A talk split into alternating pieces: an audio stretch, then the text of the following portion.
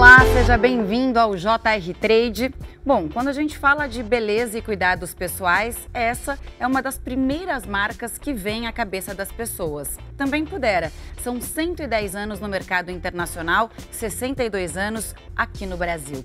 O JR Trade desta semana recebe a Patrícia Borges, CMO da L'Oréal Brasil. Patrícia, é um prazer te receber. Obrigada pela entrevista. Muito obrigada pelo convite. Estou super feliz de estar aqui com vocês hoje. Vamos bater um papo sobre beleza e esse mercado tão interessante. Beleza, é sempre bom falar, né? O mercado realmente é muito interessante. E você já sabe, o JR Trade é toda quarta-feira, às sete e meia da noite, na Record News ou a qualquer hora nas plataformas digitais da Record TV. Patrícia, quando a gente fala em beleza, né, logo vem aparência na cabeça. Mas não é só isso. Beleza também é saúde, é bem-estar. Os consumidores brasileiros já entenderam esse conceito? Com certeza, eu acho que beleza, a gente usa esse termo, né, para falar, mas ele é muito amplo, né? Beleza na maneira como a gente, pessoa, se relaciona com a nossa própria beleza e também como esse mercado ele é estruturado. O que a gente, o que a gente fala muito e o que a gente vê muito também do consumidor, respondendo a sua pergunta, é que beleza, obviamente, tem uma questão de aparência, mas aparência num sentido muito mais amplo, que é a maneira como eu me apresento para o mundo, né? A maneira como eu escolho me representar quem eu sou, o que eu sou, o que eu acredito. Então a beleza ela tem muito a ver com autoestima, ela tem muito a ver com autocuidado e ela tem muito a ver com empoderamento.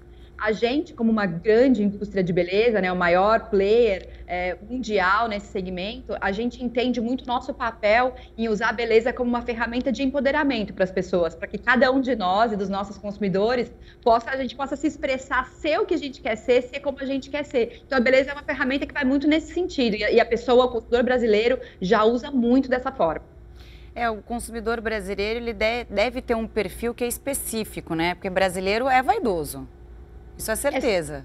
É, é super interessante é super rico, né? Por isso você falou aí no começo, né, que a L'Oréal está há mais de 60 anos no Brasil e é um mercado muito estratégico para o grupo L'Oréal. Né? A L'Oréal é uma empresa francesa, né, uma multinacional francesa com sede em Paris, mas o Brasil é o quarto maior mercado de beleza do mundo, né? Então é um mercado é muito relevante porque somos vaidosos e somos muitos, né? Então, quando soma isso, a quantidade, né, o tamanho do mercado brasileiro e a nossa relação com a beleza, e o que é super interessante de compartilhar com vocês e, e, e exemplificando um pouco disso que a gente está falando, é que a gente tem um centro de pesquisa e inovação aqui no Rio de Janeiro, aqui no Brasil, justamente para desenvolver produtos específicos para nossa população. Então a gente não traz, a gente tem um portfólio enorme, obviamente, é, no, na Europa, na Ásia, nos Estados Unidos, mas a gente desenvolve aqui porque as nossas necessidades são diferentes. O nosso cabelo é diferente, o clima é muito mais, o clima é muito mais quente, a gente tem uma pele muito mais oleosa do que a europeia e a gente tem uma relação muito de muita proximidade com essa categoria. Então a gente desenvolve tudo aqui porque o brasileiro é vaidoso e é exigente.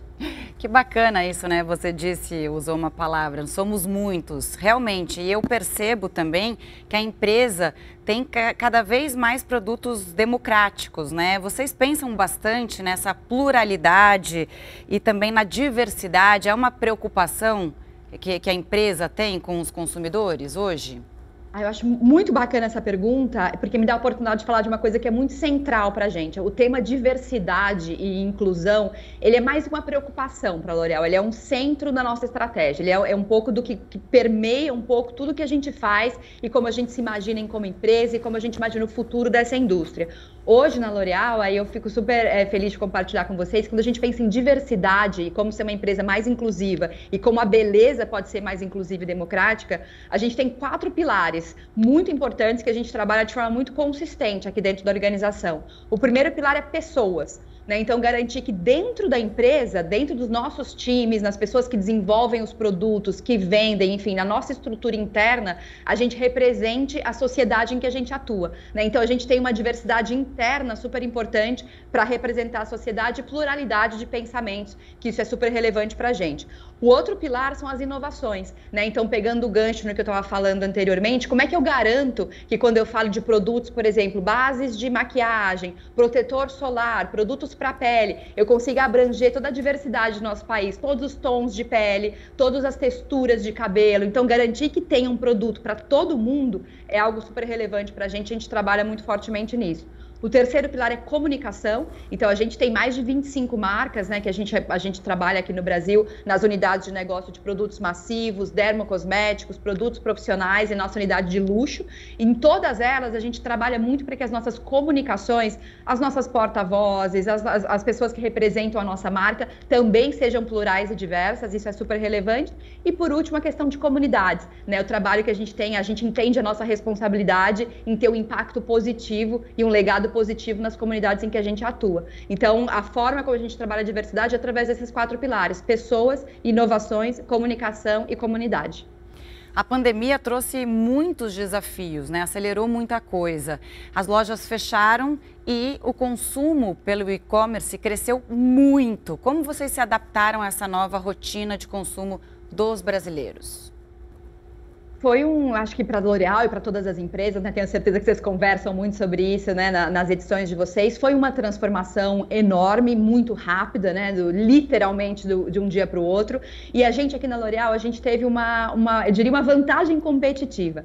A questão do e-commerce e dos canais online já era para a gente parte da nossa estratégia há muitos anos. Uhum. Então, a gente não foi uma empresa que precisou se estruturar ou criar uma estrutura que até então não existia. A gente já enxergava muito o futuro dessa indústria passando passando por digitalização. A gente entende que o futuro da indústria de beleza ele é digital, ele é online, passa muito por isso. Então a gente já vinha trabalhando muito fortemente a força do e-commerce, a força dos canais digitais. O que a gente precisou fazer foi uma aceleração absurda, realmente em tempo recorde. Né? Eu sempre brinco que a gente viveu cinco anos e cinco meses quando a gente olha o nosso plano estratégico, né? onde a gente imaginava chegar a cinco anos com o peso do e-commerce dentro das nossas vendas, o nível de investimento que a gente coloca nos canais online, o que eu tinha projetado projetado para cinco anos, a gente fez em 2020.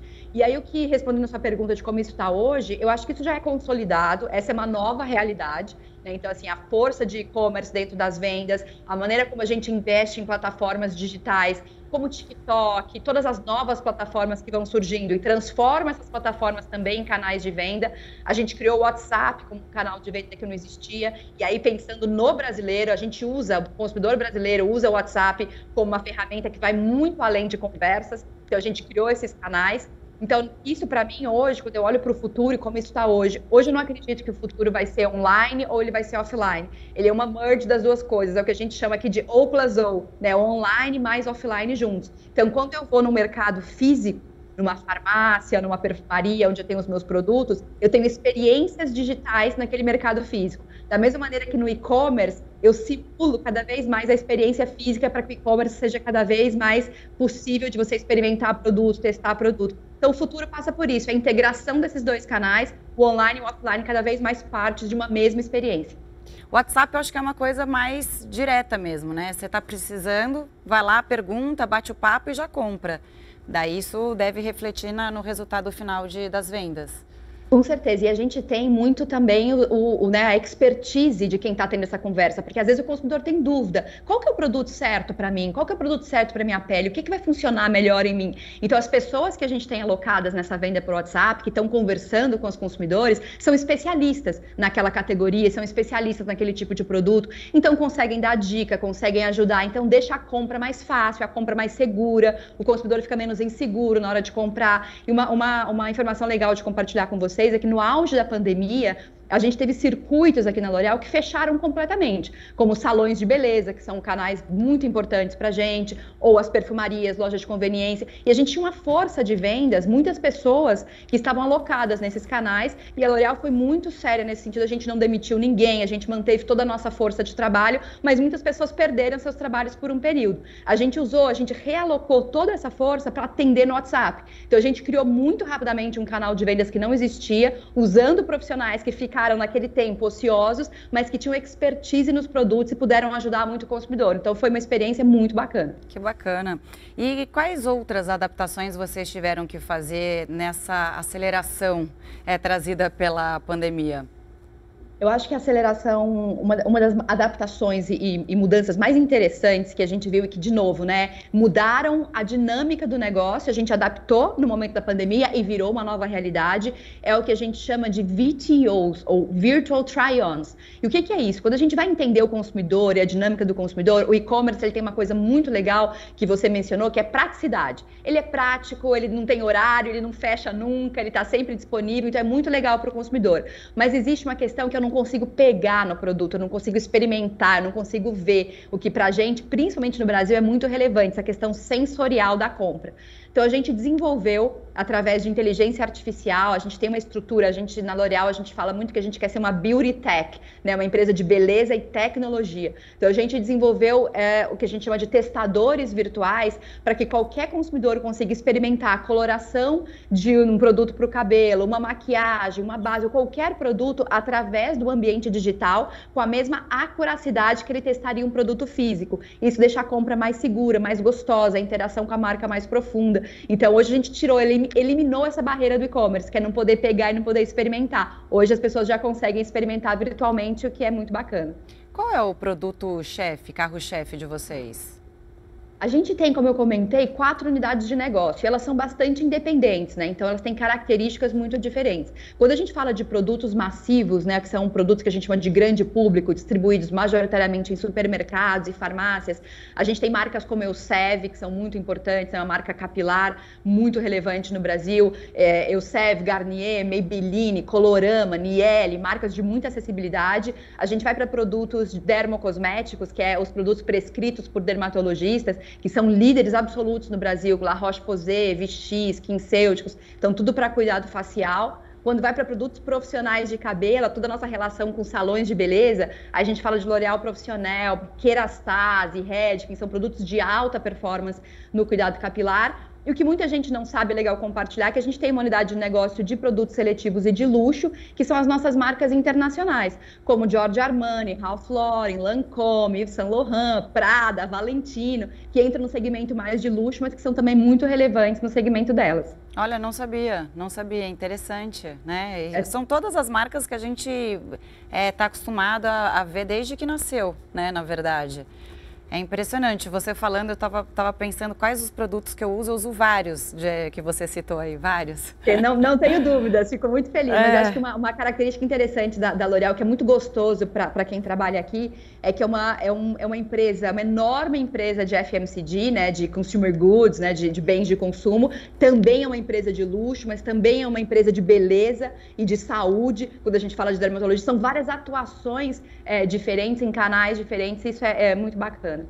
Patrícia, a gente tem falado também com outros profissionais da área e eles têm trazido uma, um ponto muito importante que é agregar é, valor para a marca, né? engajamento, na verdade. Né? Os, os consumidores hoje eles cobram um posicionamento das empresas nesse sentido, sustentabilidade, socialmente.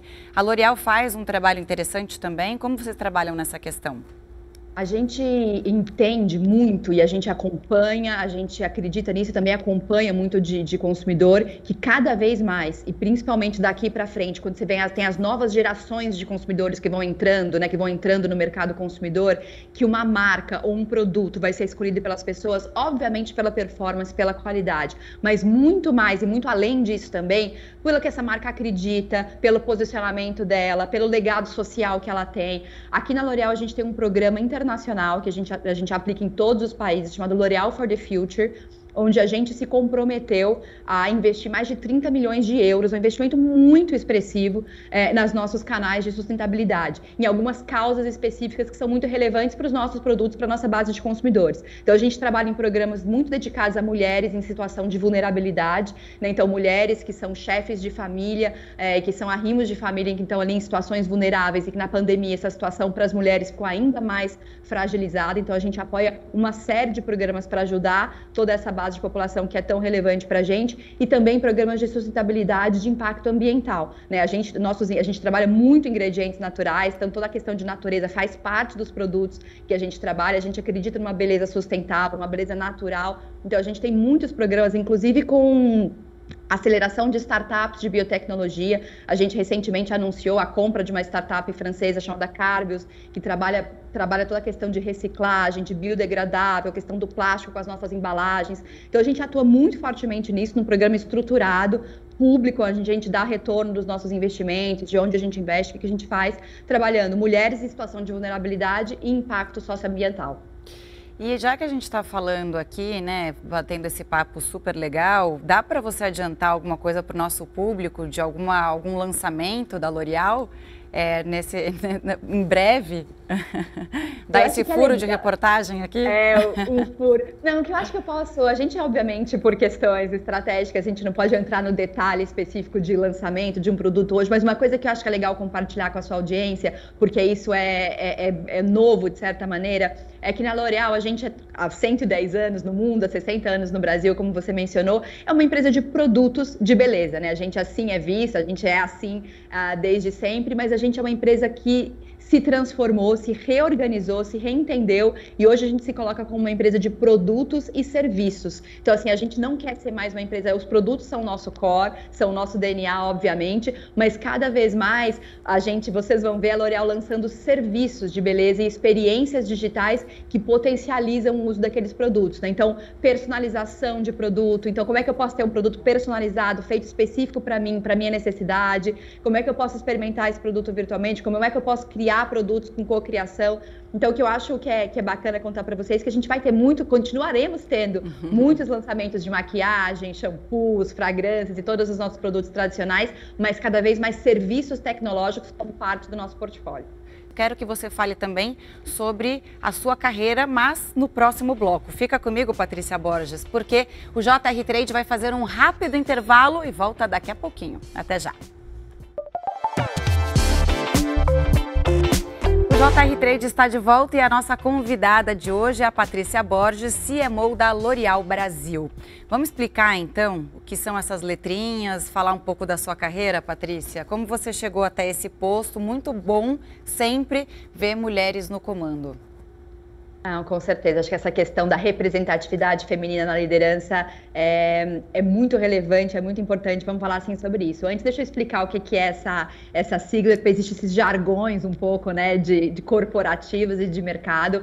CMO, ela é uma sigla para Chief Marketing Officer, que na verdade nada mais é do que o responsável pelo marketing de uma organização. Né? Então, a pessoa que é, tem a responsabilidade pelo olhar de tudo aquilo que a gente faz para impactar consumidor, de investimentos em mídia, investimento em redes sociais, canais de venda. Então, no meu caso específico aqui da L'Oréal, como eu comentei com vocês anteriormente, a gente tem quatro unidades de negócio e 25 marcas que são estruturadas em times específicos. Eu tenho a responsabilidade de olhar para essas 25 marcas, para quatro unidades de negócio e definir as estratégias de como que a gente vai investir, aonde a gente vai investir, o que, que a gente vai lançar, como é que a gente vai suportar esses lançamentos, como é que a gente vai comunicar. Então, é a relação da L'Oréal para com os consumidores através das ações de marketing. E te contando um pouquinho de como eu cheguei até aqui, eu estou há cinco anos na, na L'Oréal, cinco anos nessa aventura incrível, nessa jornada é, incrível de uma empresa em, em, constante transformação, né, que tem essa ambição de ser uma empresa beauty tech, de tecnologia, digitalização, sustentabilidade, então a gente se transforma todos os dias. E o que é, o que é bacana é que a indústria de beleza, apesar de estar aqui há cinco anos, ela não é nova para mim, né? Eu fiquei dez anos na Unilever trabalhando em beleza, trabalhando nessas categorias, então é, uma, é, um, é um business, é uma indústria, é um negócio que eu conheço muito bem, tenho uma relação pessoal e profissional muito intensa, e eu sempre falo que carreira é uma jornada, né? Carreira a gente precisa construir, a gente precisa gerir a nossa carreira como se fosse uma, uma empresa, um negócio, e cuidar dos passos que a gente faz. Então eu fiquei dez anos na, na Unilever, depois fui para Mondelez, e ali fui general manager, cuidando de unidade de negócio, quando vim para a L'Oréal para liderar a estrutura de marketing. Então é uma constante evolução, a gente vai se desafiando, encontrando oportunidades, e a L'Oréal é uma empresa, indo direto ao ponto que você falou, a gente tem a maior parte dos nossos cargos de liderança hoje já são ocupadas por mulheres, então isso é, é muito bacana, é muito inspirador, e eu trabalho muito para isso também, para de certa maneira poder ajudar, impulsionar, inspirar essas meninas que estão chegando, para que a gente possa crescer sempre nessa espiral super positiva. Bastante coisa, hein? 25 produtos, né? Quatro unidades de negócio. Eu fico imaginando como é o seu dia a dia. Uma reunião atrás da outra e haja criatividade, hein? Olha, eu, eu, brinco que assim, a gente. Eu tenho três filhos, né? Então, compartilhando, são, são, é, a, gente, a gente vai equilibrando pratos, né? Eu acho que o segredo de tudo é a gente ser apaixonado pelo que faz, gostar muito daquilo que a gente está fazendo, se divertir no trabalho, né? Porque assim a gente vai também criando, a gente vai imaginando, e ter um time, obviamente, forte, robusto, empoderado, em que a gente pode delegar e que a gente confia. E no final, tudo dá certo, porque é um mercado promissor, são as marcas são fortes e as coisas funcionam.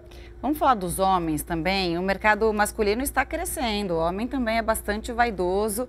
Qual é a, a, a participação deles no mercado da L'Oréal?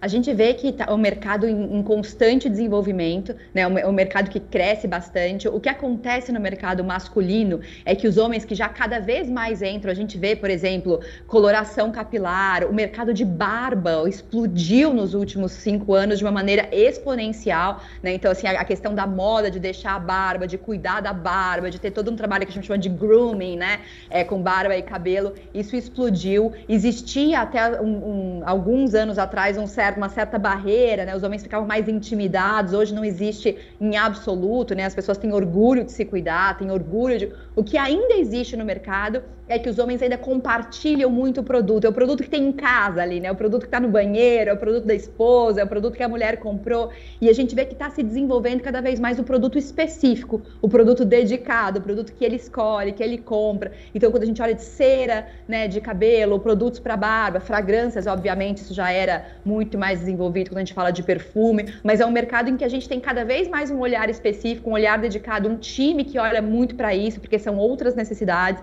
são outras outras demandas, eu tenho certeza que vai ser um dos grandes mercados de beleza em expansão nos próximos cinco anos. É, inovação é uma das bandeiras da empresa, né? E isso traz resultado também.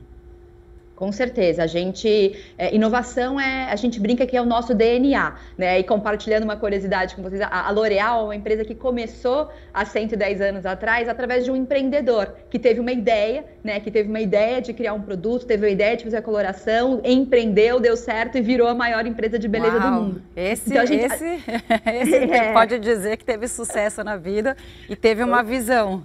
E deixou um legado enorme. Deixou um legado enorme. Então, isso está muito presente para a gente, isso é muito nosso DNA, né? A gente mantém muito essa cultura da inovação, do empreendedorismo, da autonomia, isso faz parte da gente. Então, a gente tem muito esse propósito de inovar em produtos, né? Então, ter produtos sempre inovadores. Se a gente olhar a trajetória da L'Oréal, a gente lançou muitos produtos que não existiam no mercado, depois viraram hábitos de beleza. vou te dar um exemplo bem básico: condicionador, por exemplo, não existia, né? Então, lá atrás, a gente criou um condicionador para complementar o efeito do shampoo e virou a nova norma do mercado mercado limpeza facial através de água micelar. As pessoas lavavam, limpavam o rosto com água e sabão. Depois a gente criou outra rotina de limpeza, de tirar a maquiagem, de limpar o rosto, que é, que é melhor para a pele, que, é, que trabalha muito mais a sensibilidade da pele e vira nova prática de mercado. Coloração capilar, a mesma coisa. Então, isso é um pouco parte do nosso DNA, introduzir produtos novos, rotinas novas, que depois se democratizam e viram a nova realidade. E como é que a gente trabalha com isso, né? A gente hoje, é, na L'Oréal, a gente tem uma relação muito, muito forte forte intensa com o ecossistema de inovação brasileiro. Então, aqui no Brasil, a gente tem uma relação muito grande com a Cubo, que é um grande né, ecossistema de startups em São Paulo, ou a fábrica de startups no Rio de Janeiro, para a gente fomentar essa inovação através da, da indústria da beleza. Né? Como é que a gente pode ser hoje uma grande válvula propulsora, uma mobilizadora de inovação nessa indústria? Patrícia, você mesmo disse que você faz mentoria né, para mulheres que estão ingressando no mercado de trabalho. O que, que você. Vamos terminar com uma, uma mensagem positiva, essa, essa entrevista. O que, que você diria? Qual recado você daria para as mulheres que estão entrando no mercado de trabalho e têm um sonho de trabalhar na L'Oréal, por exemplo, ou em outras empresas também? Ah, que bacana, que legal poder terminar assim. Eu acho que primeiro que eu acho que a perspectiva é muito positiva mesmo, né? Eu acho que primeiro para falar especificamente desse mercado, mas olhando obviamente a economia de maneira mais ampla, falando do mercado de beleza, é um mercado em constante crescimento, cresce mais de duplo dígito por ano, então muito evoluído, muito interessante, então tem muita oportunidade, tem muitas novas formas de comércio que estão surgindo, né? Então além do mercado tradicional que a gente falou, é o e-commerce explodindo, é social commerce, é a digitalização. Então existem muitas oportunidades oportunidades sendo criadas, muitas estruturas que antes não existiam e hoje existem. A gente aqui na L'Oréal, cada dia, literalmente todos os dias, com a área de recursos humanos, a gente, eh, recursos humanos. A gente cria novas áreas, novos cargos, novas funções. Então, as oportunidades realmente estão aí. E o que eu diria para quem tem interesse de um dia atuar nessa área é, primeiro, goste muito do que você faz, seja apaixonada por aquilo, porque isso deixa tudo mais leve, mais gostoso e a nossa relação muito mais intensa com o trabalho que a gente está fazendo. Seja muito curiosa ou curioso, tenha interesse em entender, em conhecer, em saber como é que é a dinâmica do mercado,